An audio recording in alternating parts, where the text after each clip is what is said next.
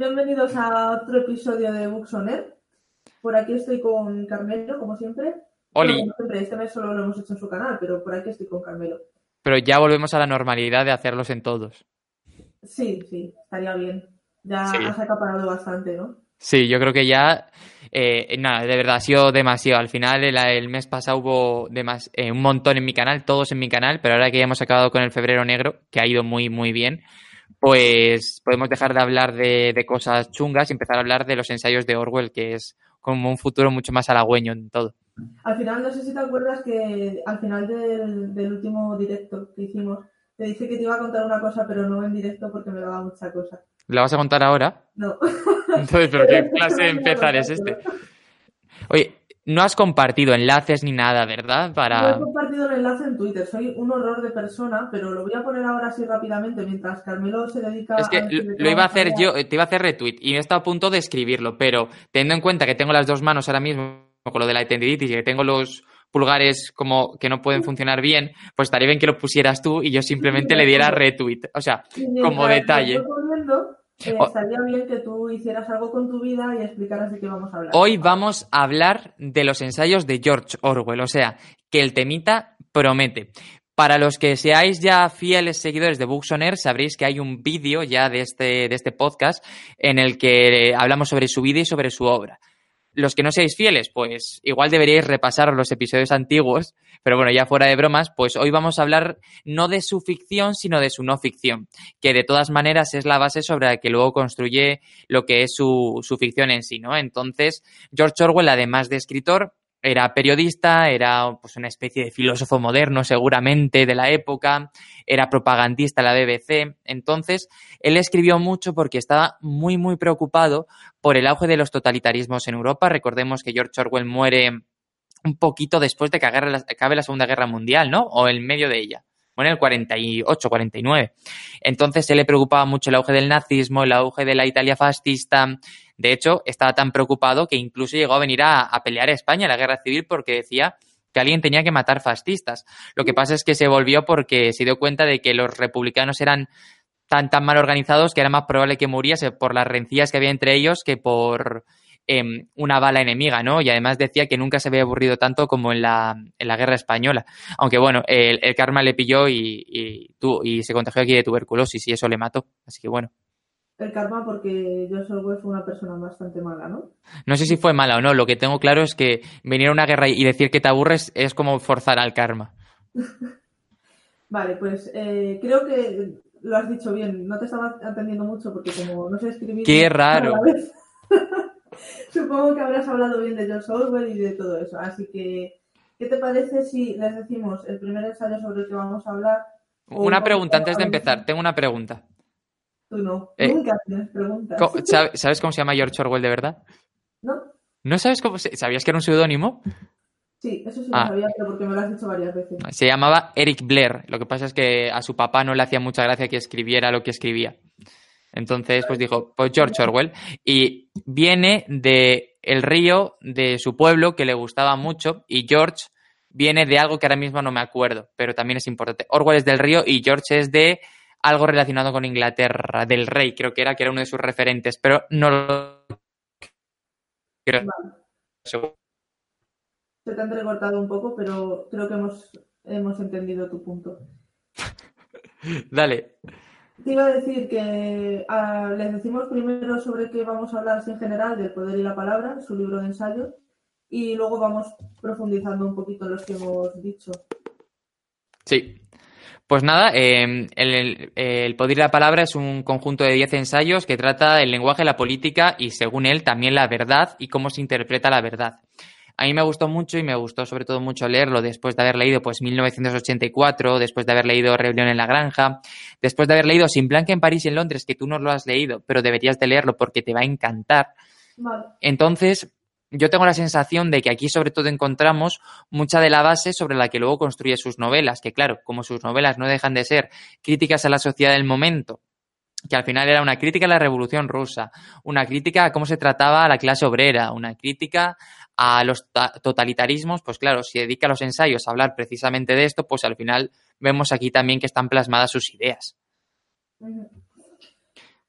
Por cierto, a mí hay una cosa muy curiosa cuando empecé a leer, porque yo ya sabes que empecé a leer eh, a Orwell. Bueno, ya me leí en su día Rebelión en la Granja, cuando estaba en el instituto, pero mm, no me acordaba exactamente de, pues, de su estilo, de su, de su manera de escribir. Y digamos que he empezado a leer a Orwell con sus ensayos, con El poder y la palabra. Y me fascina muchísimo que es, eh, es un autor al que no le da miedo, no le impone hablar mal de sus propias ideas. no es que no le importe hablar mal de sus propias ideas, yo creo como el hecho de que, que él crea que algo es lo mejor o que algo es bueno, por decirlo así, no implica que no tenga cosas que se puedan criticar. Yo creo que a lo mejor es más por eso, ¿no? Porque, por ejemplo, él es socialista, se supone, de como él lo explica y tal, pero luego le da una de palos al socialismo que no puede, no puede con ellos, ¿no? Mm. Él cree mucho en la literatura y el poder que tiene, pero no se corta un pelo en golpear a todos los escritores de la época como que se han conformado mucho. Así que me parece interesante, ¿no? Ya no solo que se han conformado, sino que se han vendido. Sí, también que ha llegado un momento en el que, claro, él dice en un momento que lo mínimo que se le puede pedir a un escritor es, es buscar la verdad, ¿no? Es querer contar su verdad. Y que parece que. Contar su verdad de forma objetiva. Claro, y que parece que muchos ni siquiera ya buscan eso, sino que se amoldan un poco a la corriente que está tirando y poquito más. Y, y es muy interesante porque luego te lo empiezas a relacionar pues de la bueno porque luego claro el, el, fin de todo esto es contarte cómo se empieza así no y luego cómo se acaba el, la figura del escritor sucumbiendo o perdiendo su poder, su libertad en, una sociedad totalitaria, seguramente, que es donde está el verdadero meollo del asunto. Entonces, tú has preparado el guion, tú guías esto, como tú quieras. Vale, ahora voy guiando. Voy a hacer una pausa porque me está diciendo Rusito que no me oye bien. No sé si tú me oyes bien. Yo te oigo perfectamente, pero yo sí te digo que luego el volumen de cómo llega a YouTube es distinto normalmente. Vale, es que me está diciendo que me oye baja y no sé si es. Seguramente sea por esto. Es maravilloso porque ahora no te oigo nada, así que ahora he tomado yo Buxoner, ¿verdad? Bueno, mientras Nieves recupera el control de su micrófono, yo os puedo contar que los 10 ensayos de los que hoy os queremos hablar, o la base de los ensayos de los que os queremos hablar, es lo que luego deriva en 1984 ante todo. 1984 es la obra magna de George Orwell que la publica en 1948, si no me equivoco, que es muy cerquita de su muerte y es como el culmen de todos los estudios que había tenido hasta llegar hasta ese punto de vista. Total, en 1984 está basado sobre todo en una idea muy, muy interesante, que es la idea de... Ahora te oigo. Vale. Ya puedes hablar. No, digo, que 1984 está basado sobre todo en la idea de la neolengua, que es esta lengua, porque George Orwell plantea una idea muy interesante con la que yo estoy totalmente de acuerdo, que es que controlando el lenguaje, controlando las palabras y, la, y el significado que tienen, tú puedes controlar la, la manera de pensar de la población. Es decir, tú no puedes, alguien no puede decir que está triste si no tiene una palabra para definir que está triste. No sé si me explico. Entonces, esto es muy interesante porque en 1984 se basa sobre todo, y esos los principios de la neolengua que establece, en, en, reducir lo máximo posible lo que es eh, las palabras que conforman el lenguaje. De tal manera que se intenta que cada palabra tenga un único significado específico, acabar con connotaciones y reducir la lengua a la mayor simpleza posible. De hecho, él defiende que en esta lengua que se estaría creando, lo único que permanecería con la complejidad de hoy en día serían los, los vocablos que son que hacen referencia a términos más técnicos, pero que eso tampoco es preocupante por el hecho de que como son tan técnicos tienen un significado muy muy preciso.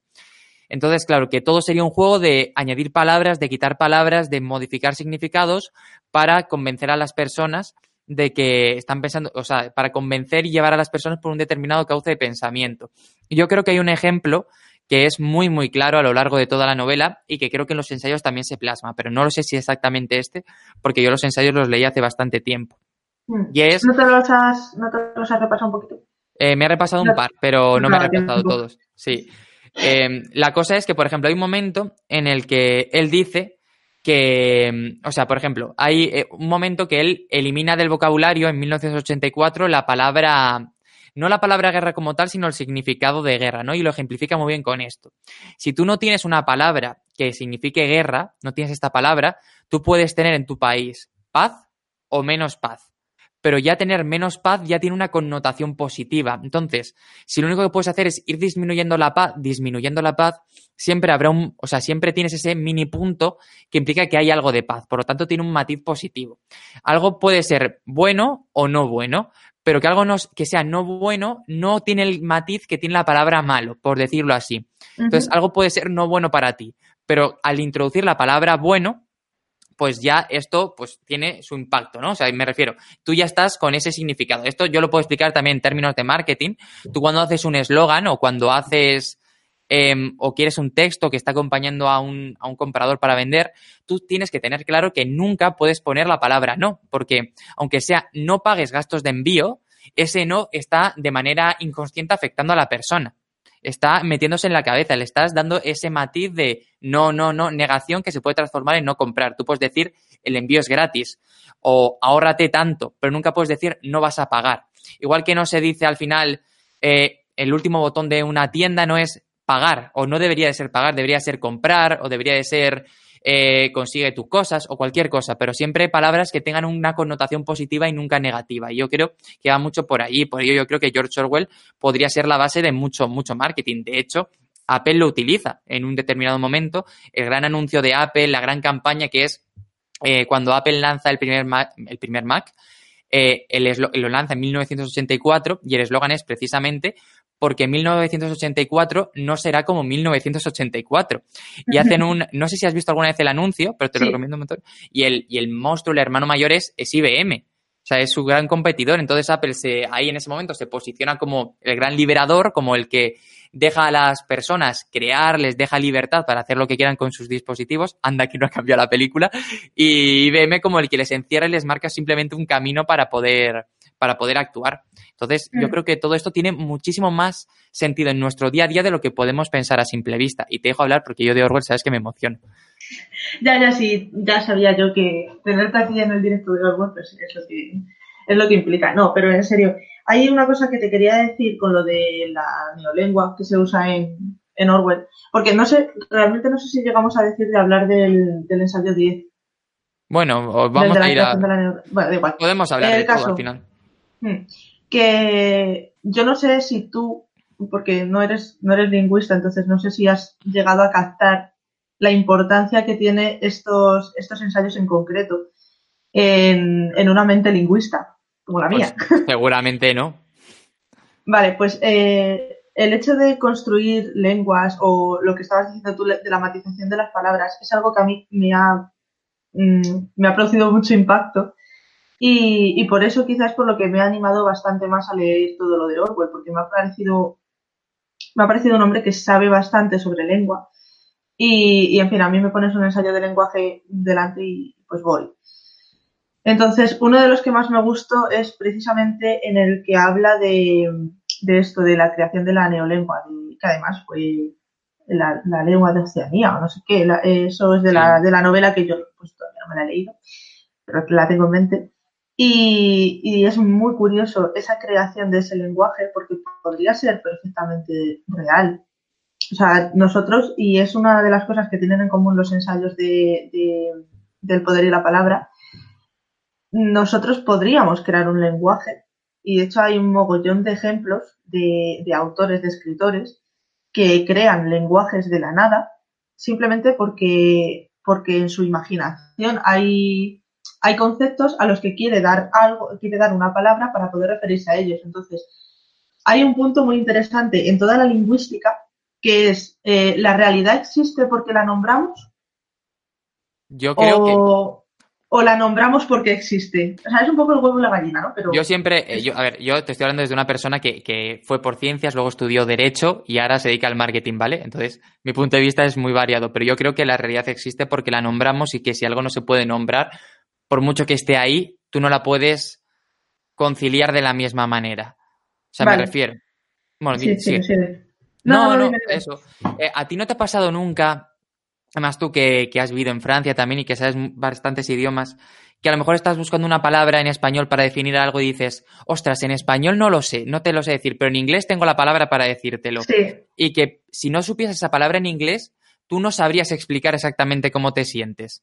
Hmm. Entonces, eh, sin conceptos no somos capaces de definir ni lo que vemos, ni lo que hay, ni, ni, lo que sentimos. O sea, sin esa palabra particular creo que necesitamos, y por eso los lenguajes se están renovando continuamente, porque necesitamos nuevos términos para poder expresarnos, si, si, si nos coartan eso, y solo hay que ver hablar a una persona que tiene un vocabulario, que tiene una capacidad, que tiene un bagaje cultural detrás, en comparación con otra persona que, que tiene mucho menos tú probablemente te sientas mucho más capaz de entender a la persona que sabe exponerte con diferentes matices todo lo que siente que aquella que utiliza un lenguaje mucho más limitado. Ahí, y mira, ya vamos a hilar a lo que viene siendo el guion, que para una vez que lo hacemos estaría bien. Sí, ¿verdad? no, sabemos que no lo vamos a seguir, pero mira, es por hilar, ¿vale? Porque, en fin, uno de los puntos que te había dicho era lo de decir alguna frase que nos haya molado de los ensayos y como tiene mucho que ver con lo que estamos hablando, te voy a leer una de, del primero, del de palabras nuevas. Creo que es el primero en el poder y la palabra. No lo sé, pero yo te voy diciendo y yo te voy diciendo.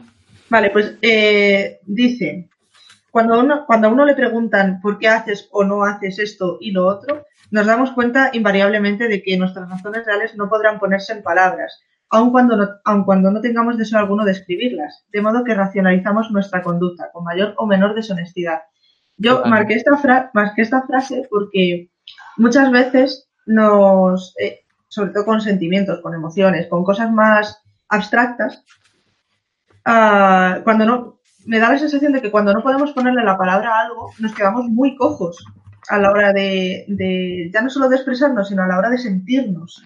No sabemos cómo nos sentimos, o sea, sabemos cómo nos sentimos, pero al no poder ponerle palabras, porque no las hay, nos acabamos cuestionando si de verdad nos sentimos de esa manera o no. Y me pareció, pues, eh, o sea, eh, esto, es lo que me hizo reflexionar al leer esa frase. Yo creo, además, al hilo de lo que dices, yo creo que el ser humano necesita tener una palabra para todo. Me refiero, eh, no, pero últimamente, o en los últimos años, cada vez hay más etiquetas para definir todo, porque parece que cuando algo se nos sale de la, del, del término que conocemos y no sabemos explicarlo, no sabemos categorizarlo, pues da la sensación de que eso nos pone nervioso, ¿no? Y por eso tenemos hoy en día tropecientas mil etiquetas para explicar tropecientas mil cosas. Y ni siquiera hay que irse a, cosas sociales, sino simplemente en la literatura que tenemos, en la literatura juvenil. Eh, young adult, eh, new adult, es que ni siquiera me la sé, ¿no? Pero tenemos todo muy, muy medido, muy categorizado porque necesitamos ser muy, muy exactos con cada cosa, yo creo, para poder comprenderla. Sí. Porque y cuando tenemos un término abstracto, eso hace que nos sintamos a lo mejor un poco más incómodos. Y yo, por ejemplo, esto lo he notado mucho porque, bueno, eh, lo he dicho antes, ¿no? Pero yo, yo tengo la carrera de Derecho y, y, claro, muchos términos jurídicos son muy abstractos. Por ejemplo, cuando se dice el que emplee eh, violencia suficiente, ¿no? Entonces, claro, ese, esa palabra suficiente es muy, muy abstracta. Entonces, cuando yo lo noto mucho, cuando hablo con alguien que sabe de Derecho sobre alguna sentencia o algo, pues es muy fácil que nos pongamos de, acuerdo, ¿no? Pero que podamos entender lo que el uno está diciendo del otro, porque sabemos que esa abstracción es necesaria para poder comprenderlo. Pero muchas veces hablo con personas que no, que, o sea, que no saben de derecho, pero porque, no porque sean tontas, sino porque no tienen una formación legal, por decirlo así, ¿no? Entonces, claro, tú le intentas explicar que el derecho no es exacto, que, que un juez diga X y otro diga Y no es que uno esté mal, sino que son diferentes interpretaciones a partir de una palabra que precisamente busque esa abstracción. Pues cuando yo digo, no es que la ley dice, yo qué sé, pues que estoy hablando del robo, que dice violencia suficiente o fuerza en las cosas o cosas así, ¿no? Mm. Yo noto mucho cuando hablo con una persona que no tiene este bagaje detrás, que no es capaz de comprender lo que yo le estoy queriendo decir, ¿no? Que en su cabeza, por no tener ese background, no puede comprender mi punto, o sea, el punto, que no digo que esté ni él acertado ni yo acertado, sino simplemente que hay una barrera en el hecho de cómo entendemos cada uno la realidad. Y claro, si tú hablas con alguien que quiere entender el derecho como sota caballo rey y otro te lo expone como puede que sí, puede que no, pues tal vez, pues suficiente, pues mucha, pues poca, pues es mucho más complicado, ¿no? Y yo creo que ahí es donde las palabras nos ayudan y, y igual que estamos llegando a un mundo en el que parece que necesitamos tenerlo todo muy, muy etiquetado, cuando, el ejemplo por eso quería ir al derecho, encontramos algo donde creo que cuanto menos etiqueta, cuanto menos preciso, mejor, porque te permite, permite una mayor capacidad de interpretación, una mayor capacidad de absorber todos los casos y de que en determinadas situaciones se puedan salir del tiesto porque, porque por determinados matices, pues creo que hoy en día eso a la gente le pone nerviosa, fíjate, mm. porque no es tan, no es matemáticas, no es si, si es X es Y, si no es, si es X, puedes ir A, B, Z o W. Pues sí, hay, y me acuerdo mucho que cuando leyendo este, estos ensayos me he acordado mucho de mis clases de introducción a la lingüística, que había mucho debate en esto de las etiquetas. De que hay gente que uh, se siente incómoda con etiquetas, pero luego le preguntas, eh, o sea, no le sale alguna palabra o no le sale cómo definir algo y, y se siente igual de incómoda, entonces es muy incongruente todo. Muy, muy abstracto, valga la redundancia. ¿Sabes? Sí, no, y totalmente. Por eso, por eso me han gustado tanto estos ensayos. O sea, me he visto como muy ahí, regresando a mi carrera. Sí, e, esto lo comentamos tú y yo muchas veces, pero algo que nos gusta a ti y a mí mucho es que algo que, bueno, esto se ha escrito hace unos 60 años más o menos, unos 60 y pico, eh, que siga siendo tan actual. A mí es algo que me, me gusta, o sea, me gusta mucho en el sentido de que, joder, por mucho que avance el mundo, por mucho que avance la tecnología, las personas seguimos siendo personas y seguimos teniendo los mismos problemas que tenían el siglo pasado y probablemente hace cuatro o cinco también. Por lo menos Mm. los que se refieren más a, relaciones sociales y a relaciones personales. Entonces, me gusta mucho que un autor de hace tanto tiempo supiera plasmarlo también y que a día de hoy lo leamos y estemos descubriendo.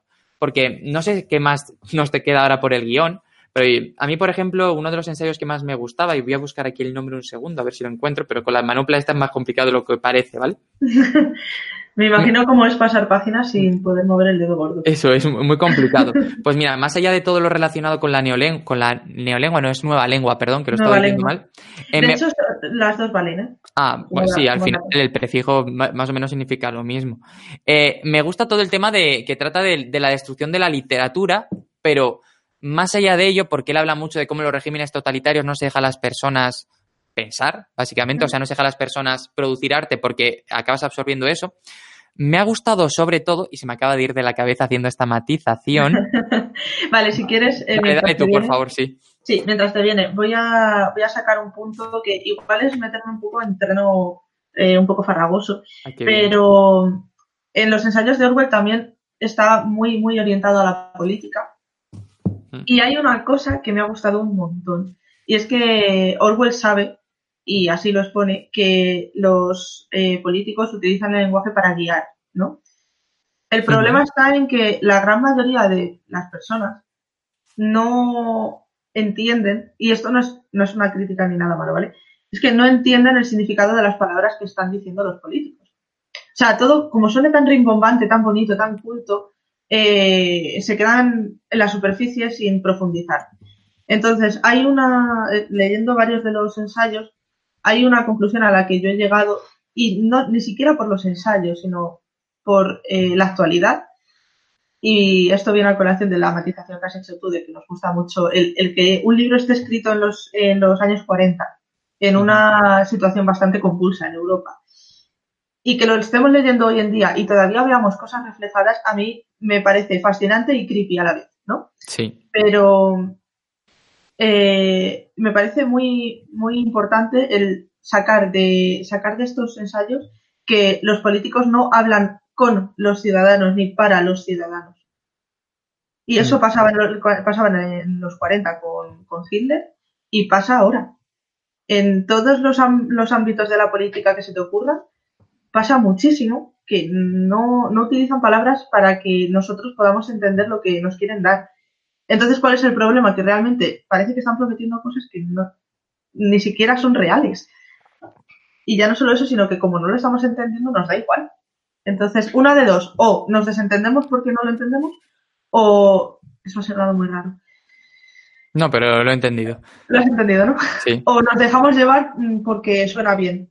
A, a- a mí, en, en realidad, lo que más me preocupa de, de la política a día de hoy, y creo que esto se puede extrapolar a todo el mundo y que, y que en la época en la que estaba hablando Orwell también, también se daba, aunque a mucha más escala, es que parece que después de toda la calma que llegó después de la tormenta de la Segunda Guerra Mundial y que todos pues, nos recuperamos y fuimos siendo más felices y todo este tipo de cosas, eh, parece que hemos vuelto a la etapa en la que eh, la polarización es enorme y que hay que buscar la radicalización en el sentido de contigo no, estas son mis ideas y como ir yéndose cada vez a más a los lados Sí. para poder, porque al final, para encontrar tu propio espacio político, ¿no? Y que se vende más el hecho de, eh, y esto lo voy a unir ahora con Orwell, de el otro es malo, de que el hecho de que yo soy bueno, ¿no? Y al final, eso es algo en lo que está basado mucho 1984 y, y toda la, la, la, vida política que hablaba Orwell, porque él decía que mm, cuando tú te centras en decir que el otro es muy malo y te centras en poner un enemigo, los que son afines a ti o a tu causa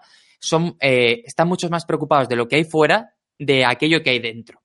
Entonces, claro, si tú guías el odio de la gente fuera, nunca va a haber autocrítica propia. Y yo creo que eso es algo que estamos viendo mucho hoy en día, que es muy fácil, bueno, tú y yo lo hemos hablado muchas veces, ¿no? De que cualquier partido señale a otro como el gran problema que tiene. Y eso es una manera de conseguir que tus seguidores, y es lo que tú decías, de que no están hablando para que, para que tú entiendas lo que quieren hacer, ni de la manera en la que quieren instaurar su forma de, su manera de pensar en, en el país o lo que sea, sino te están diciendo, oye, este es tan malo, este es tan malo que yo, yo soy, yo soy mejor. Soy mejor, sí. Claro, yo, yo soy menos malo, así que hazme caso que, como, da igual de qué partido hables, que siempre señalan a uno que sea y va cambiando en función del periodo, ¿no? De, oye, que viene el lobo. Mm. Entonces, claro, sí. es esta, sí, no sí. digo que es esta manera de señalar de fuera para decir, oye, que esto es muy malo, en lugar de quedarse dentro y que esto es 1984 es que se basa en esto, es que tú no lo has leído, pero es que hay momentos en los que el partido crea eh, como reuniones de, es que no sé cómo las llamaba ahora mismo, pero reuniones de ira que consiste en cabrear a la gente señalando al, al, país con el que siempre están en guerra, que además el país en cada capítulo es uno distinto, va cambiando, simplemente te dice que, oye, si hay alguien malo fuera, tú dentro no te fijas en tus miserias. Es fascinante. Es que es fascinante. Mira, a colación de lo que estamos hablando, voy a leer eh, del, de, del, ensayo de propaganda y. ¿Cómo se llamaba este? Propaganda y lenguaje popular. Sí. Es ese, ¿no? Sí, te voy a decir. propaganda y lenguaje sí. popular, sí. sí. La, la, frase que me hizo pensar mucho en esto, en lo que os acabo de decir, perdón, es. Ay, estoy un poco ronca todavía, se nota. No te preocupes. Dadme un momento. Voy a ver si muteando esto. Mientras tú vas intentando no, recuperarte. Bueno, dale, dale, entonces. Joder, es que estaba un poco. Vale, la frase que señalé es: Está claro que la gente capaz de hablar o escribir de un modo semejante ha olvidado sencillamente cómo es el lenguaje cotidiano. Se refieren a. Bueno, Orwell precisamente se refiere a los, a los políticos. Yo podría señalar a muchísimos ejemplos. Profesores, sin ir más lejos. ¿Cuántas veces te has encontrado tú a un profesor en, en la carrera, sobre todo, que te está hablando y está hablando como si, como si estuviera hablando para una pared porque realmente no te estás enterando de nada de lo que está diciendo porque no tiene interés en que entiendas lo que está diciendo. Sí, ¿no? Te refieres a, que, por lo que decías antes de los políticos, ¿no? El hecho de que es más importante dar su mensaje al aire, por decirlo así, eh, expresar lo que tienen que decir, que tratar de llegar a las personas, de convencerles o de que entiendan lo que quieren, ¿no? Porque precisamente es eso, es que no, no les interesa que entiendas.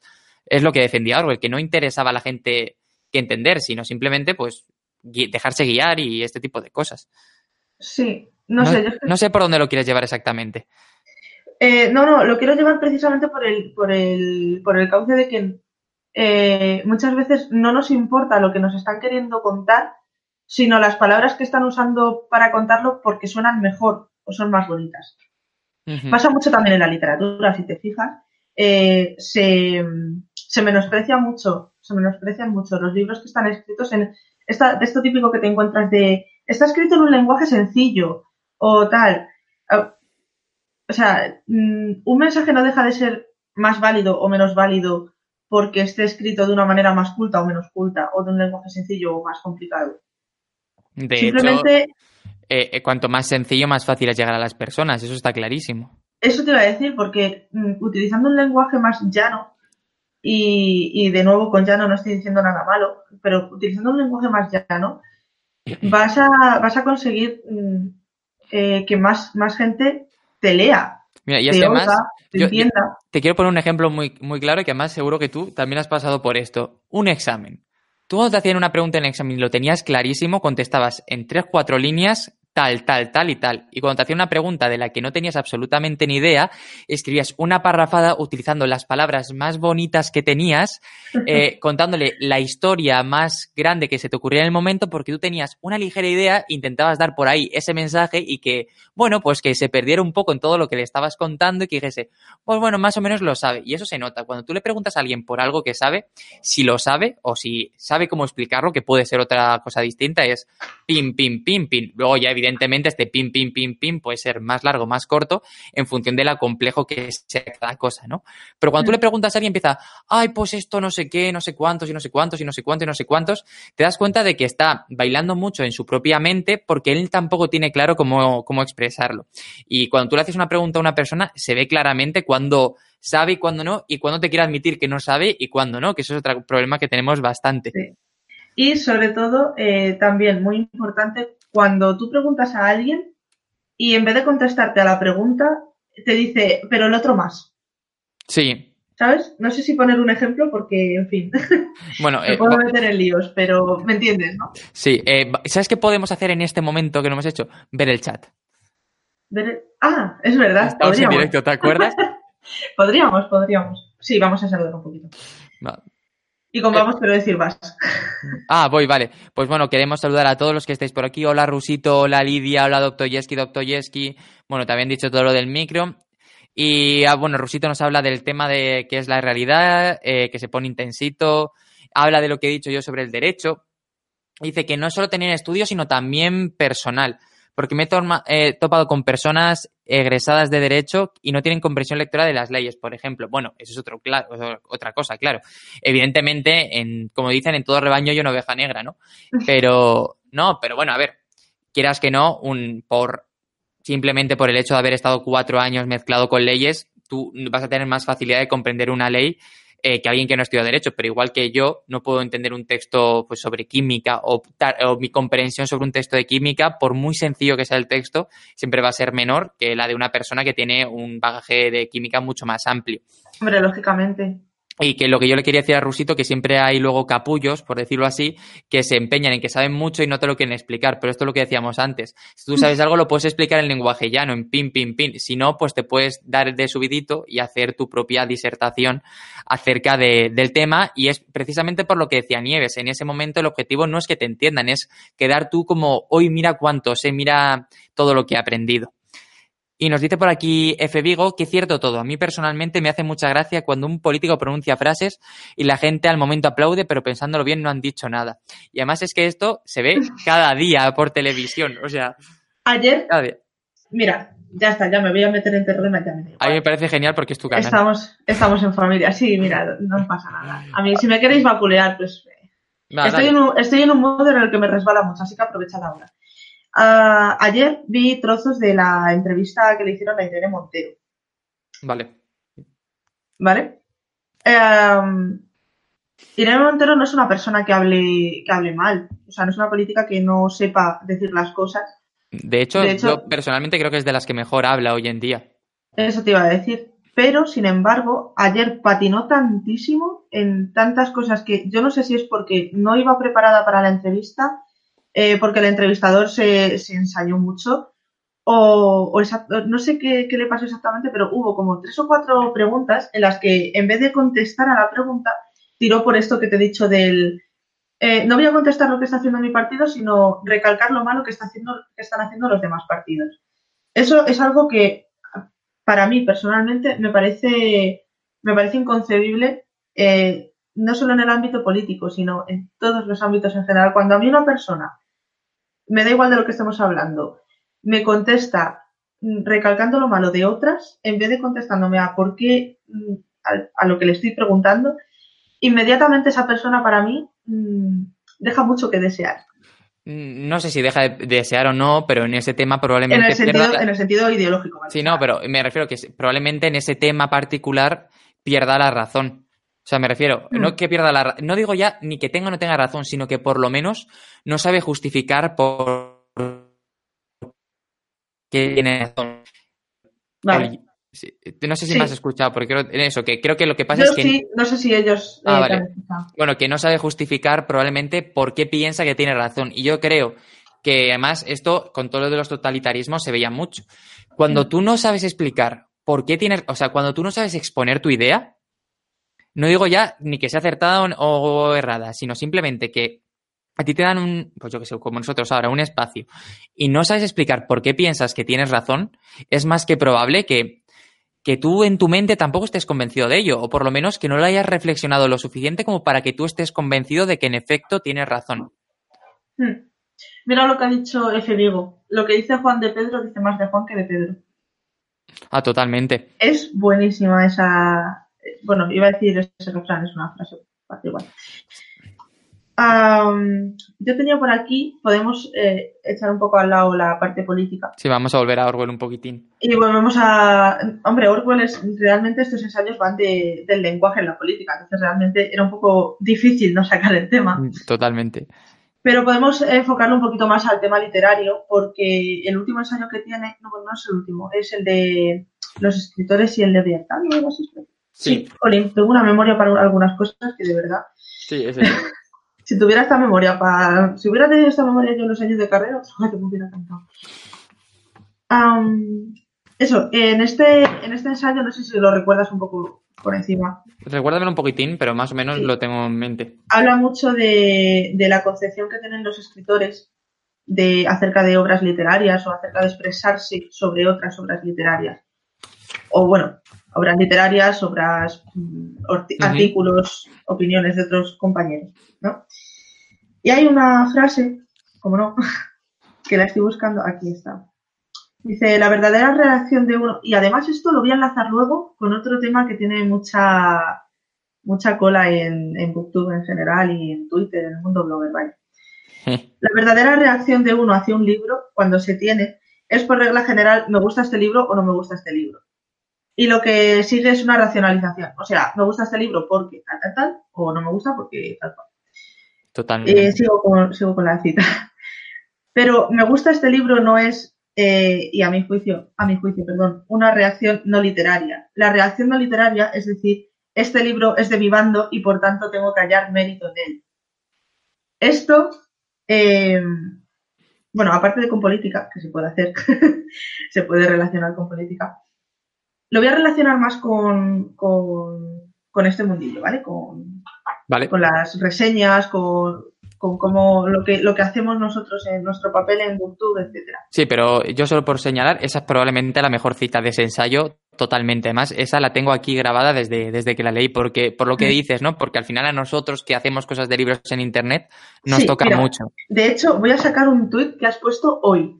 Que Hostia puta, esto no que- vale, ¿sabes? Creo que lo has puesto hoy, no estoy segura, pero te lo he leído. Y te lo he leído hace muy poco, así que tiene que estar. Es que me he acordado cuando te lo he leído, porque estaba preparando el directo, y he dicho, ostras, tengo que hablar de esto.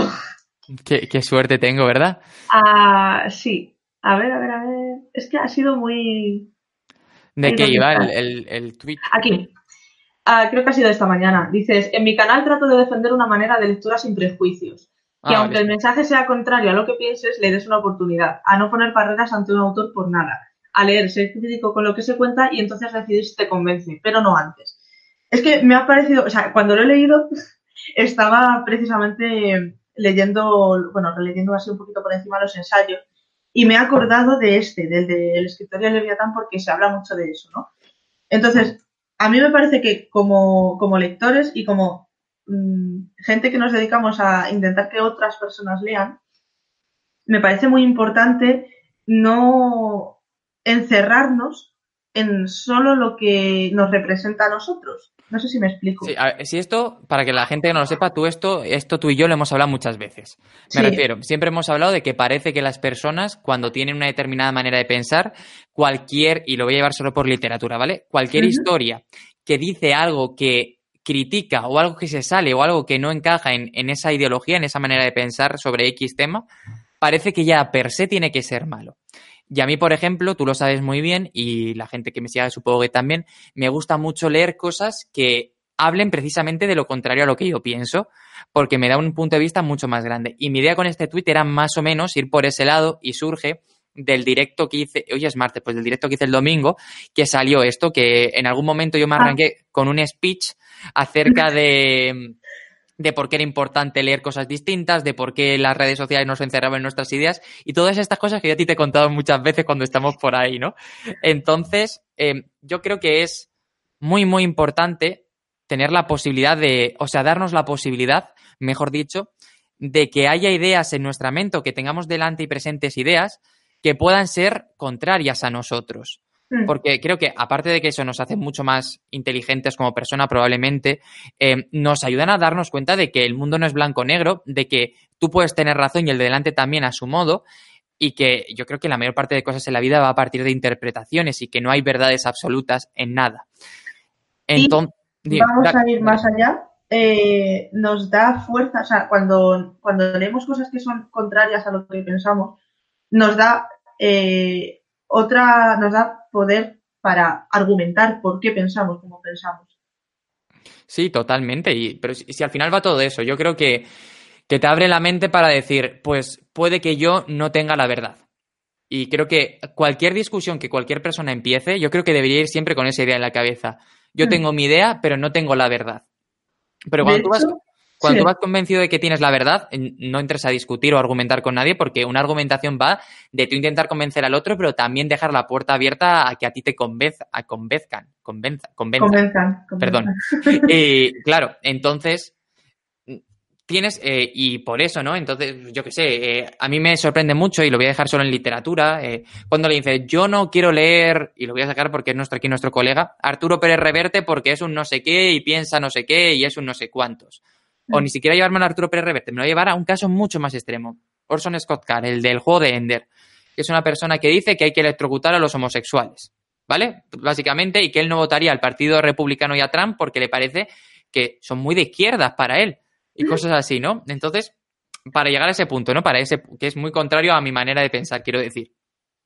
Pues a mí sus libros me gustan y me gusta ver cómo trata y, me, cuando lo leo incluso me intento fijar en ver cómo intenta meter esto dentro, ¿no? Para, para, o sea, a mí me interesa mucho que me justifique la gente su manera de pensar.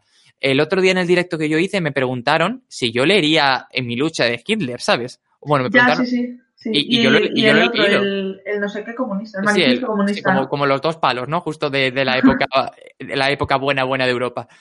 Eh, el manifiesto comunista no lo he leído, pero el de Hitler sí. Y, y no lo he hecho, o sea, y, no he acabado siendo nazi, ¿no? Después de leerlo, quiero decir. Eh, pero me ha ayudado mucho a pensar y, y, además es que yo tengo una idea en la cabeza y es que cuando alguien hace algo, por muy, ahora que a lo largo de la historia lo veamos como una persona muy, muy mala, como puede ser Hitler, como puede ser Franco, como puede ser Mussolini o cualquier eh, dictador. de la época, yo no creo que esas personas actúen pensando que hacen mal. Yo creo que las personas actúan siempre pensando que están haciendo lo mejor que pueden hacer. Entonces, me parece muy interesante intentar ver las realidades de sus puntos de vista porque me, quiero ver qué pensaban, quiero ver por qué pensaban que estaban haciendo bien. A mí me interesa mucho eh, saber por qué Hitler pensaba que los judíos eran el problema de Alemania, o por qué, eh, o cómo llegó todo a, cómo se descontroló, porque yo creo sinceramente que todo se descontroló mucho para llegar a, todo lo de los campos de concentración, ¿no? quiero ver por qué pasa esto. Igual que me gusta leer literatura japonesa y encontrarme, o sea, y ver que, que tiene una visión muy machista del mundo, pero yo quiero saber eso y quiero saber por qué piensan así para, para yo sentarme y tener mi manera de pensar y poder tener mis argumentos y sobre a favor todo, y en contra. Y sobre todo para comprender, porque una cosa es que no lo compartas y otra cosa es que no lo comprendas. Eso es. ¿Sabes? Hay, mira, hay una cosa que no vamos a comprender nunca y es uno de los grandes porqués de la humanidad, sobre todo de la humanidad reciente, y es, eh, más que un porqué, un cómo, ¿no? cómo se llegó a, lo que se llegó en la Segunda Guerra Mundial, ¿no? Ese nivel de, de bajeza de, y de bueno, vamos a dejarlo en bajeza, eh, no lo vamos a comprender nunca. O sí, pero no lo vamos a entender, evidentemente. Como personas mm, sociales y humanas que somos, pues, no sé, nos mueve algo llamado empatía y, pues, eso nos impide llegar a, a, entender bien, pues, por qué pasó lo que pasó. Pero te voy a decir una cosa, que si no fueras tú no te la diría. Menos mal que estamos aquí y nadie nos escucha. No, y es que aunque me escuchen, es que quiero decirlo porque me parece, y de hecho Orwell lo dijo en su momento, el, libro de Hitler me parece una. Te he perdido totalmente, te he perdido totalmente. Vuelve. Me he en Orwell lo dijo en su momento. Sí, Orwell lo dijo en su momento y luego he seguido diciendo que el, el libro de Hitler, el de Mi lucha, me parece una bestialidad en el buen sentido. O sea, me parece que Hitler tenía una estructuración, o sea, una manera de argumentar muy fuerte, muy bien asentada, que, claro, es lo que consiguió eh, convencer a tantísima gente. Y ¿sabes lo que es lo mejor de todo? Que Hitler eh, hablaba para los ciudadanos. Hitler hablaba con un lenguaje súper llano, súper sencillo, con unas palabras que todo el mundo entendía. Ah, Entonces, claro, eh, lo, que, lo, que, movió mucho, o sea, lo, que, lo que más sorprende es que la, Hitler utilizaba la sutileza, ¿no? Y claro, eso no es fácil de detectar. Es fácil de detectar si, si tienes bagaje, como antes has dicho con lo de derecho, etcétera. Pero puedes utilizar un lenguaje muy llano y darle la vuelta. Y, y, luego que mucha gente, cuando ahora se habla de Hitler o de Hitler, de totalitario, de fascistas, que se habla con una facilidad que a mí por lo menos me parece preocupante, de la manera en la que se puede acusar a, alguien otro de facha a día de hoy con todo lo que eso ha supuesto en realidad para, para Europa, pues la gente no conoce de verdad la historia de Hitler. Me refiero, y por favor no quiero estar ni blanqueándole ni decir que me cae bien ni que me parece bien su manera de pensar, ¿vale? Cuidado, Carmelo. Pero me refiero. Que, lo estás hablando solo conmigo.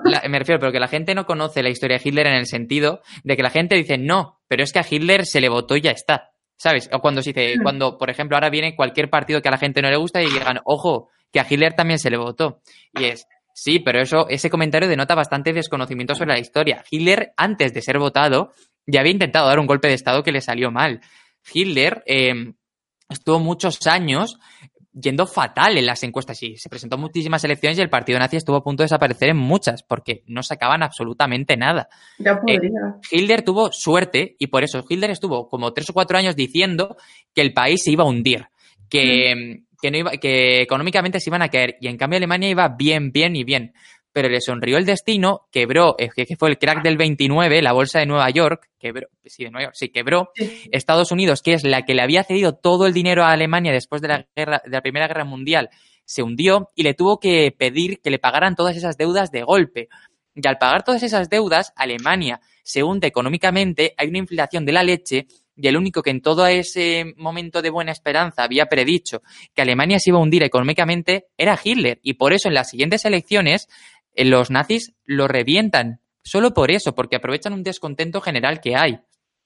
Y como, como que lo habían predicho, y ese es el momento en el que Hitler empieza a aparecer como ese Mesías, por decirlo así, que tanto se estaba promoviendo dentro del partido, porque había sido capaz de predecir algo que era imposible de prever. Y si la bolsa de Estados Unidos no quiebra, Hitler no llega. La cosa es esa, eh, la suerte que tuvo, porque tú puedes estar diciendo mucho, mucho tiempo, pues va a pasar, es como lo del fin del mundo, ¿no? Que llevan, ¿cuántos fines del mundo llevamos ya? Porque desde que yo soy persona y tengo raciocinio, por lo menos han pasado seis. yo tengo que admitir que en 2012 el del 2012 tuvieron parte de razón porque yo ese día tuve un examen de matemáticas de la carrera y lo suspendí. Entonces ahí tenía razón. Claro, es verdad, es verdad. Ay, señor. Eh, eso que cuando tú estás diciendo todo el rato una cosa y esto va a pasar y esto va a pasar y verás tú y verás tú y esto va a pasar, en algún momento pasa. Como lo de eh, me voy a poner malo, me voy a poner malo, me voy a poner malo. Y estás todo, todo el invierno estás diciendo me voy a poner malo. Y llega abril y te pones malo. Ah, lo, dije, no sé qué. No, tío. Eh, Steve Jobs decía una cosa que a mí me gusta mucho, que es, si tú te levantas todos los días, te miras al espejo y piensas que tienes que vivir hoy como si fuera el último día de tu vida, va a llegar un día en el que aciertes. Muy buena. Ya está. Eh, eh, es que es verdad. Es lo que se, la voy a comprar, se la voy a comprar a Steve Jobs. Y ahí tenía toda la razón, ¿no? Claro, si piensas, hoy va a ser, voy a vivir como el último día. Pues evidentemente hay un día que es el último. Mm. Entonces, que, pero que vamos, que, que, tú ves, hay muchísimos lugares donde te puedes informar de la historia de, de los nazis y tal. Y claro, pues eh, era algo impredecible y era algo pues como que jugaban, ¿no? Es, pero además hay que pensarlo en perspectiva. Todos los partidos más populistas aparecen cuando las cosas van mal. Si Alemania hubiese ido perfectamente, los nazis no hubiesen aparecido nunca, pero esto es una consecuencia ya de, justo después de la Primera Guerra Mundial que Alemania está pues destrozado. Pues es que lo que he dicho, o sea, Hitler ya había intentado dar un golpe de Estado y había estado en la cárcel. Y claro, de hecho, mi lucha lo escribió en la cárcel. Claro, y, pero que además en la cárcel era como una especie de héroe. Es que no te creas tú que era aquí una persona encerrada. Había mucha gente que le iba a visitar y ahí empezó mm. a fraguarse todo. Y que Hitler ni siquiera es el ideario del partido nazi. A Hitler se lo encuentra en un bar, se sube a una mesa, empieza a hablar y los que están... seguramente. Es que los nazis nacen en bares de cerveza, aunque luego fíjate todo lo que llevaría después, ¿no? Pero él empieza a hablar movido por las ideas, pero es que Hitler estaba mandado por el gobierno para espiar a los que estaban haciendo este movimiento. O sea, imagínate eh, la cantidad de conexiones que hay en la vida, ¿sabes? De hecho, yo estoy absolutamente segura, aunque esto no os ha llegado a, demostrar como tal, que la cabeza pensante de ese partido era Himmler, no Hitler. A ver, eh, esto es como mucho, ¿no? Al final luego hay un montón de, de resquebrajos internos. Himmler era un chavalín, después de todo, al principio. Y era, era, una persona que estaba muy, muy motivada. También tienes por ahí a Goebbels, que era un genio de la comunicación. ese era un crack. El que, eh, un crack, en plan, eso, comunicándose, ¿vale? Yo, yo, quiero que luego cuando denunciéis este vídeo tengáis claro quién está diciendo las palabras que está diciendo cada uno. Ya me conocéis, no pasa nada. No, pero él, era, él, él revolucionó la propaganda del partido. Entonces... Mm que claro, que es que no se puede entender como, uy, mira, los alemanes votaron a esto y mira lo que llevaron. Eh, hay que entender todo el proceso que fue de muchos, muchos años. Carmelo. Dime. Porque siempre acabamos hablando de nazis. A ver, hoy tiene sentido porque estamos hablando de Orwell, Orwell habla, eh, Orwell habla de Alemania, y entonces, claro, pues eso, y precisamente Orwell, por eh, unirlo todo un poco, habla de que en los regímenes totalitarios es el fin de la cultura, que como los artistas no pueden pensar libremente y únicamente mm. pueden regirse por la manera de pensar, pues que por eso muchos o acaban dejando de escribir o como se tienen que someter a la manera de, hacerlo del este, pues eh, la literatura, por decirlo así, pierde todo su sentido. De hecho, a mí me gusta una forma, una, un detalle muy interesante que dice, que no me acuerdo en qué ensayo es, pero es que... En el lenguaje del totalitarismo. Puede ser, pero me refiero que él acusa o él se queja o él habla de que, de que, claro, uno de los principales problemas que tienen hoy en día los escritores, o en esa época quiero decir, era que Europa era tan cambiante y las ideologías eran tan cambiantes que para no molestar al poder, un escritor no sabía qué tenía que escribir en cada momento y no sabía cómo tenía que imbuir lo que significaba el Estado en ese momento para luego poder plasmarlo y que eso no le repercutiera. Entonces él decía que, que claro, que ya había existido otras, otras estructuras que nos hacían eh, o que nos imponían maneras de pensar como podía haber sido la Iglesia. Pero él hace una matización que a mí me parece muy interesante, que es, dice, sí, pero la Iglesia a lo largo de su vida te ha marcado cómo tienes que vivir desde el principio hasta el final. Y es una manera de pensar que te va siempre y quieras que no, tú a partir de ahí ya puedes empezar a moverte. Pero él habla de que el principal problema es que, claro, en una Europa en la que eh, era todo tan inestable, pues un día gobernaban unos y otros días gobernaban otros. Y cada uno tenía una ideología muy, muy distinta. Entonces, claro, esa eh, a lo mejor cada tres o cuatro años tenías que cambiar totalmente la manera en la que tenías que ver el mundo porque cambiaba lo que estaba bien. Y acabas perdiendo tu identidad como. Claro. Ya no solo como escritor, sino como persona. Y precisamente quería decir que, como al final un régimen totalitario, pues lo que quiere es anular una manera de pensar para imponer únicamente una, es muy representativo lo que se ve en Alemania, ¿no? Esa noche de la quema de libros en la que cualquier libro que tenga un mensaje distinto al que promueve el régimen, pues desaparece. Que es precisamente también una manera de, una metáfora que hace Orwell en 1984, quizá no quemando, porque quizá esto es más Fahrenheit 451, sino simplemente que los libros que piensan de una manera distinta no es que desaparezcan, sino que se reescriben sin avisar a nadie. Entonces, claro, los libros, todos los libros de la historia, al final solo señalan una ideología. Y las, se reescriben periódicos pasados para si alguien ha perdido, pues que gane. Hmm. Em, se reescribe la historia y, se, y va todo de comunicación. Entonces, hay una cosa muy, muy curiosa, ¿no? Que a lo mejor, como hay mucho de, raciocinio de alimentos y tal, pues a lo mejor estaban con tres raciones. Y de pronto baja dos. Pues claro, se reescriben los periódicos de los últimos dos, tres años para que en los periódicos, en vez de poner que había tres, ponga que haya uno. Entonces, aunque ahora hay dos, ahora se ha aumentado. Va de todo esto. Está muy, muy interesante. Yo necesito leer ese libro ya. Ni que te lo hubieses comprado conmigo, ¿verdad? Me voy a callar en eso de tener libros, ¿sabes? Sí, vale, me parece bien. Vale. no, eh, no sé, no sé por dónde tirar ya así un poco para hilar, la verdad. La verdad es que hemos... a ver, puede parecer que nos hemos ido mucho por la tangente, pero en realidad estamos cogiendo lo que dice Orwell, intentando más o menos llevarlo a, la realidad, ¿no? Y sobre todo a su contexto, que es donde más se entiende. Hay muchas mm. cosas que hoy no, pero yo, si quieres, una pregunta. Te estás entrecortando, pero... te quiero plantear una pregunta y si quieres, e, como llevamos ya casi una hora, con esta reflexión vamos cerrando. ¿Tú crees que hoy en día se censura la manera de pensar a través del lenguaje de alguna manera? Sí. ¿Desarrolla? no, porque te dije que quería hacer un vídeo sobre eso. ah, vale. Bueno, pues yo también... No, pero sí, lo, puedo desarrollar un poco. Pero tanto de manera positiva y como también se intentan censurar ciertas opiniones con un, con un fin positivo también, no lo digo solo de manera negativa. sí, no, no, no. Aquí está lo de el fin justifica los medios, pues allá cada uno con su manera de pensar. A ver, ¿cómo te lo explico sin meterme mucho en, en un lío? que esto no se puede cortar. sí, el lenguaje censura y lo intenta y a veces lo consigue porque no sería la primera vez que, por ejemplo, mira, lo que has dicho antes con Reverte, que me viene muy bien el ejemplo. Ahora mismo, ¿cuántas personas conoces que dicen que se tiene que acallar la voz de, muchos escritores y muchas eh, personas en general en el mundo de la cultura? Simplemente porque piensan de manera contraria a lo que ellos creen que es lo que, lo que es beneficioso para la sociedad. Perfectamente. Es más, da la sensación de que la única manera hoy en día de ser un artista respetable es que seas de izquierdas. Si tienes un pensamiento de derechas, parece que no puede ser. O, parece. Ha, llegado un punto en el que parece que pueda chocar que, esté, que seas una persona también. Eh, una persona, ¿cómo decirlo? Una persona que piense, una persona. Es que, es que no me sale la palabra.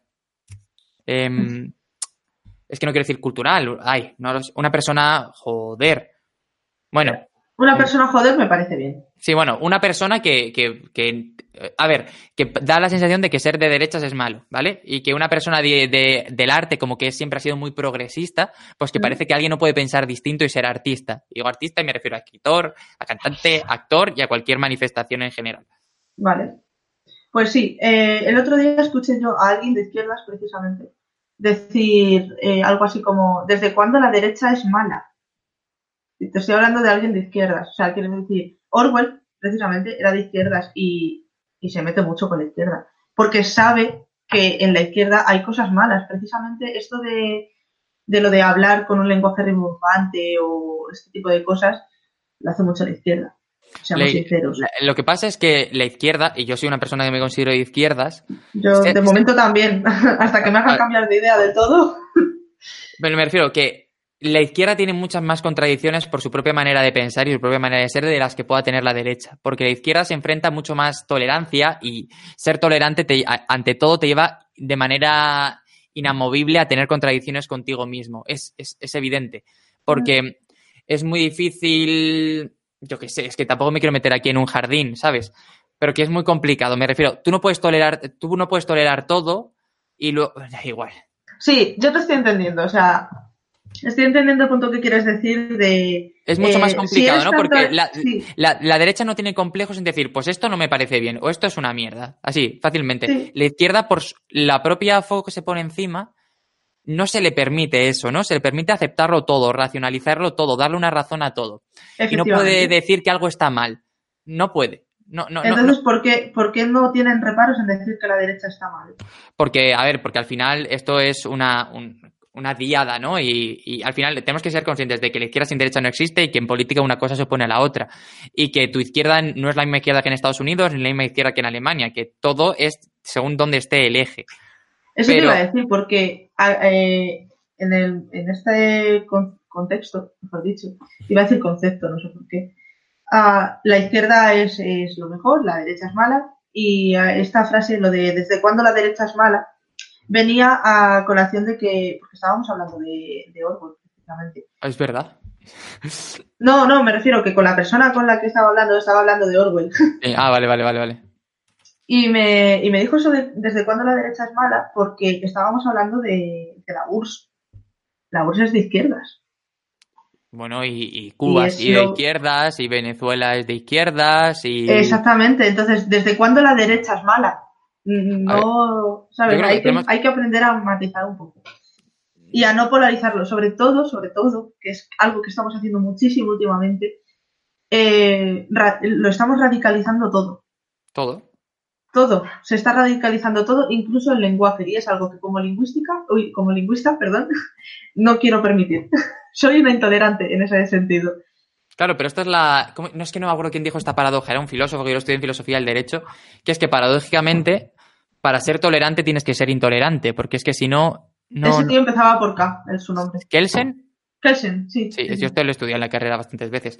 Tú para ser tolerante en la vida tienes que ser intolerante, porque tienes que supone ser intolerante con, con la intolerancia, ¿no? O sea, porque si tú eres tolerante, No, pero esto, esto es así, esto no es cosa mía. Si tú eres tolerante, tienes que tolerar, por ejemplo, imagínate que tú eres tolerante, yo que sé, con los derechos LGTB, por poner un ejemplo muy claro, y alguien es intolerante con ellos. Tú como tolerante, en principio, deberías aceptar ese punto de vista, pero evidentemente esto ya te supone una contradicción contra ti mismo, ¿no? ¿Cómo vas a tolerar algo que va en contra de lo que tú piensas? Claro, entonces es, es, es, la paradoja que decía este hombre y que es muy interesante. Un día si quieres nos liamos aquí a hablar de filosofía del derecho, ¿sabes? Pero, pero ¿qué es eso? Que por eso te digo que, que yo creo, y Orwell lo sabía probablemente y por eso criticaba tanto, que para ser intolerante, o sea, para la izquierda tiene muchas más contradicciones y él mismo lo habla. Él, por ejemplo, cuando habla de socialismo en el libro, hace referencia a que el socialismo también es un problema porque tiene la sensación de que está acabando con el individuo como tal. Y, que se lo, y que se lo está comiendo y se lo está absorbiendo y que el artista necesita tener eso. Igual que él mismo habla de que darle, o sea, que todas las facilidades que supone que están promoviendo para el mundo, es que se me están viendo ideas ahora a la cabeza, pues es un problema también en el sentido de que él dice, ¿qué podría pasar si a un escritor le das de comer, le das, sal, le das sanidad, le das todo lo que necesita. Por lo que él habla precisamente en el libro es de que probablemente al no tener ningún tipo de conflicto en la vida, no tenga tampoco la posibilidad de desarrollar su, su, su sino interno y sacar un tema a colación y, y, poder escribir sobre ello, ¿no? Que necesitamos esos choques, esas incoherencias, esos dilemas, esas complicaciones para que un artista funcione. Seguramente en un mundo idílico no existiría el arte. Hmm. Porque un arte al final... Dime. No, di, di. Era, era, eso, no, que no existiría. Ah, no, yo iba a decir que me gustaría leer una, una pequeña parte que me hizo reflexionar muchísimo y de hecho me hace reflexionar muchísimo. Si quieres, cerramos con esto, llevamos una horita y hemos dicho que había que acostarse pronto. Ya, bueno, yo estoy muerta de sueño. O sea, también. el caso, eh, que quería decir, es que esto me parece importante y bueno, igual pues la gente se anima a leer los ensayos. No olvidemos que este libro se llama El poder y la palabra. Yo lo había llamado incluso El poder de la palabra, la verdad. Pero bueno. Uh, toda ideología de izquierda, es que viene mucho a colación, lo que estamos hablando. El, la frase esta está en el último, en el último ensayo, en el 9, en el del escritor y el de lo que vale. Toda la, toda la, ideología de izquierdas, científica y utopista, la desarrolló gente que no tenía ninguna posibilidad inmediata de alcanzar el poder y por consiguiente era una ideología extremista. O sea, la, frase sigue, es, larga, es muy larga y sigue con muchos ejemplos. Pero este, este, pequeño fragmento a mí me hizo reflexionar un montón. También hay que entender que cualquier ideología como tal, cualquier sistema es utópico en sí porque ninguno podría funcionar tal y como se plasma, ¿no? Eh, un, modelo socialista se basa en que todo pertenece al Estado, que el capital, o sea, que todo el mundo tiene igualdad de, de resultado, básicamente. Entonces, que todo el mundo va a trabajar a su fábrica y recibe un dinerito. Pero claro, en el momento que una persona con ese dinero quiera crear su propia fábrica, ya está habiendo un desequilibrio. Entonces, el problema de un sistema socialista es que implica la intervención constante del Estado para conseguir esa igualdad de resultados. Yo, por ejemplo, a nivel personal, siempre he sido muy contrario a los sistemas de igualdad de resultados. Siempre he preferido igualdad de oportunidades. O sea, no quiero que mm. todos lleguemos al mismo punto, quiero que todos partamos del mismo lugar, que también es imposible, es también utópico, pero me parece mucho más Realista. o igualitario, me parece mucho más justo que el que se esfuerza más o incluso el que tiene más suerte pueda llegar a más que simplemente que el que se esfuerza menos y el que se esfuerza más lleguen al mismo punto. O sea, la distribución equitativa final de la, de la, riqueza, por llamarlo de alguna manera, o del premio, a mí no me convence porque creo que de manera irremediable lleva a que tú no tengas ningún aliciente. Y igual que es que es, es, evidente que las desigualdades fomentan la competitividad y la competitividad fomenta el progreso y que es la única manera de ir hacia adelante. Y hmm. que si no hay ninguna... Por eso es cuando se habla de... Bueno, es igual. Eh, no sé, es que no, no, no, es que no iba a saber argumentarlo bien por ese lado, ¿no? Pero evidentemente sí tú sabes que sin estudiar una carrera y estudiando una carrera puedes llegar al mismo punto exactamente, pues no vas a estudiar la carrera, porque ¿para qué? Claro. ¿Para qué vas a estar esos cuatro años de esfuerzo? Entonces, muchos filósofos, lo que han dicho a lo largo de la época, dice, bueno, igual esa persona que ha tenido el sacrificio, que ha tenido el esfuerzo de poder estudiar, pues pueda llegar a algún sitio más, que evidentemente luego entran muchos más factores, ¿no? Pero, pero que yo creo que, que es justo, o sea, yo cuando se habla mucho de el derecho a la igualdad y todo esto, yo creo que la igualdad es tratar igual lo igual, pero también desigual lo desigual. O sea, yo siempre he pensado así, era un punto de vista que a mí me han dicho también muy... Ahí tenemos.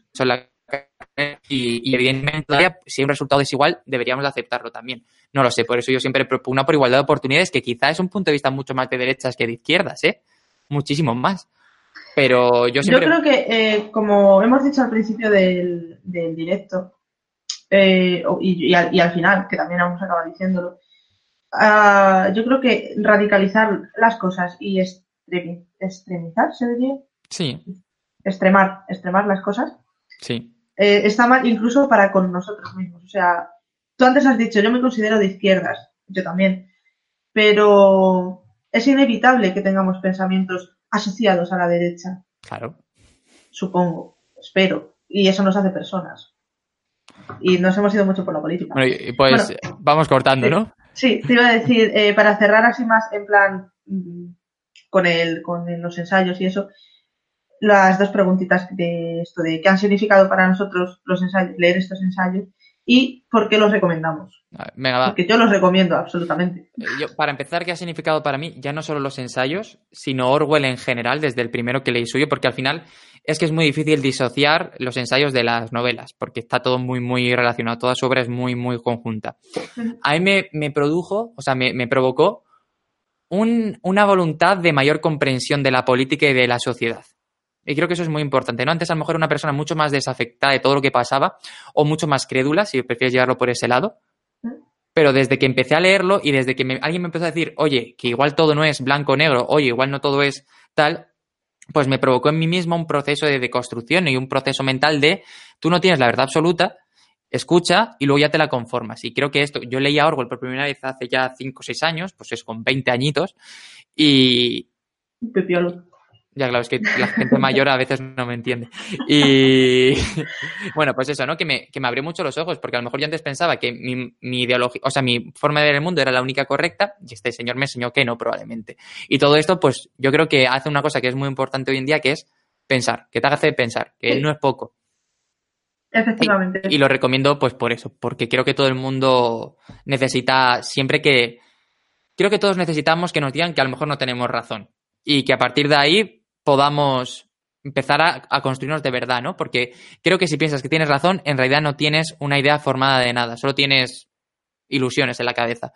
Creo mm. que cuando tú aceptas que tus propios argumentos tienen agujeros y que te los pueden rellenar y que tú estás dispuesto a cambiar de parecer según lo que te cuentes, según lo que veas y no te cierres a una sola perspectiva, creo que es cuando de verdad maduras, a lo mejor, ¿no? Como persona o como persona que mira el mundo y mira la sociedad y esas cosas. Mm. Efectivamente. Pues lo podemos dejar aquí. Pues perfecto. Que ya, ostras, nos hemos pasado de la hora, ¿eh? Por eso te decía, llevamos una hora y diez casi. Pero es que pues, eh, no hemos hecho mucho caso al chat, me parece fatal.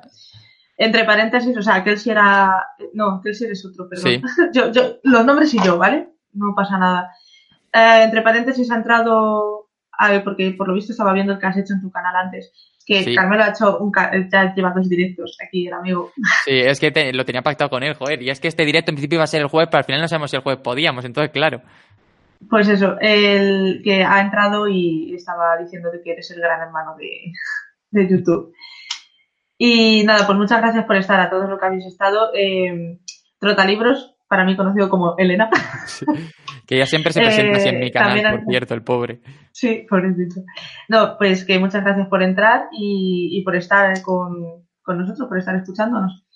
Me ha gustado bastante este, este directo. Sí, la verdad, porque hemos justificado literariamente de lo que tú hablamos y yo hablamos siempre, entonces está bien. Me encanta relacionar la literatura con la vida. Pues nada, pues habrá. ¿Sabes qué? Te voy a proponer una cosa. Aprovechando que nos tenemos que leer Fahrenheit 451 para literurantes, el primer. conjunta. Claro, el primero después de, de literurantes, que es, o sea, sería el primero de abril, ¿no? Sí. Podemos hacerlo sobre Fahrenheit 451 y también, pues, una charla como esta, pero con el otro punto de vista. Me parece bien. Pues chachi. la idea. Pues mira, ya tenemos. Eh, bueno, ahora decimos lo del siguiente y tal. Pues ya está, chicos. Nos vemos en el siguiente Bursoner. Pues nada, chicos, hasta luego.